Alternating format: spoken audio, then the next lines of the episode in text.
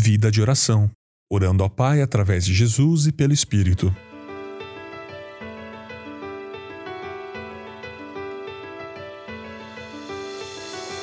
Em Lucas capítulo 11, logo no primeiro verso, os discípulos dizem para Jesus: Senhor, ensina-nos a orar. E Jesus responde logo adiante no verso 13: Se vocês que são maus sabem dar coisas boas aos seus filhos, quanto mais o Pai Celeste dará o Espírito Santo aos que lhe pedirem. A resposta de Jesus ao pedido Ensina-nos a orar é sobre receber o presente do Espírito Santo, porque enquanto a oração trinitária é dirigida ao Pai, ela é empoderada pelo Espírito Santo. O Espírito Santo, na verdade, nos ensina como orar, e Jesus mesmo orou pelo Espírito em Lucas 10, 21 e 22.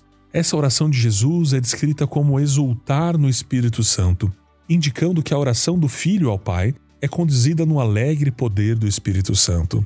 Essa é uma bela descrição de oração adoradora, que nos mostra como o Espírito Santo nos empodera para orar.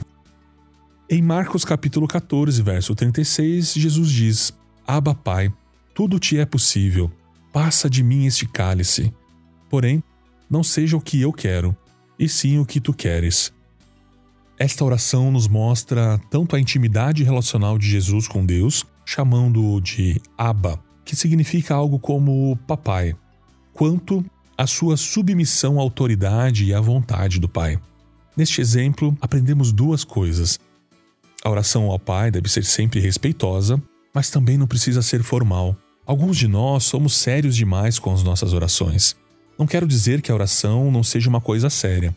Apenas quero dizer que podemos erradamente pensar que se nós orarmos de certas maneiras e com um certo discurso, Deus estará mais inclinado a nos ouvir. Mas Deus é o nosso Abba Pai, o nosso Pai. Ele deseja ouvir-nos, responder-nos e ajudar-nos. Ele não requer quaisquer rituais formais a mais do que qualquer outro pai amoroso requeriria. Também precisamos lembrar que a oração não é contar a Deus algo que ele já não saiba. Você não pode surpreender a Deus.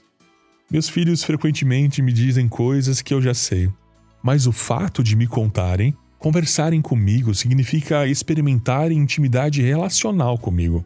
É uma experiência de amá-los, servi-los, instruí-los importar-me com eles.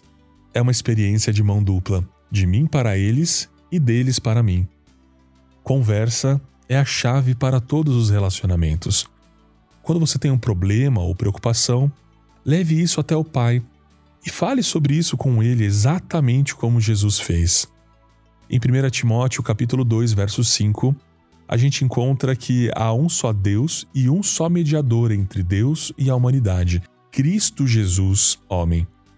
Então, quando nós oramos ao Pai, estamos orando pelo e no poder do Espírito que vive em nós, e nós estamos orando através do poder de Cristo Jesus que vive em nós. Já que buscamos orar através do Filho, deveríamos buscar orar como o Filho orou. Uma coisa que nós percebemos enquanto buscamos através dos evangelhos, por exemplos de Jesus orando, é que ele não exatamente devotou grande quantidade de tempo no ensino direto sobre a oração. Ao invés disso, encontramos que a direção de Jesus sobre a oração é tecida ao longo de sua vida e ensino. As suas orações e os seus ensinos sobre a oração são parte do tecido de sua vida e de seu ministério cotidiano. Orar como Jesus significa viver uma vida cheia de oração, em que a oração é um hábito constante e recorrente assim como respirar. Então, nos levantamos da cama e oramos. Tomamos café e oramos. Tomamos banho e oramos. Entramos no carro e oramos. Vamos ao trabalho e oramos. Vamos às compras e oramos. Estudamos e oramos. Limpamos a casa e oramos. Todos os dias e em todas as facetas do nosso dia, temos o grande privilégio de conversar com o nosso Pai.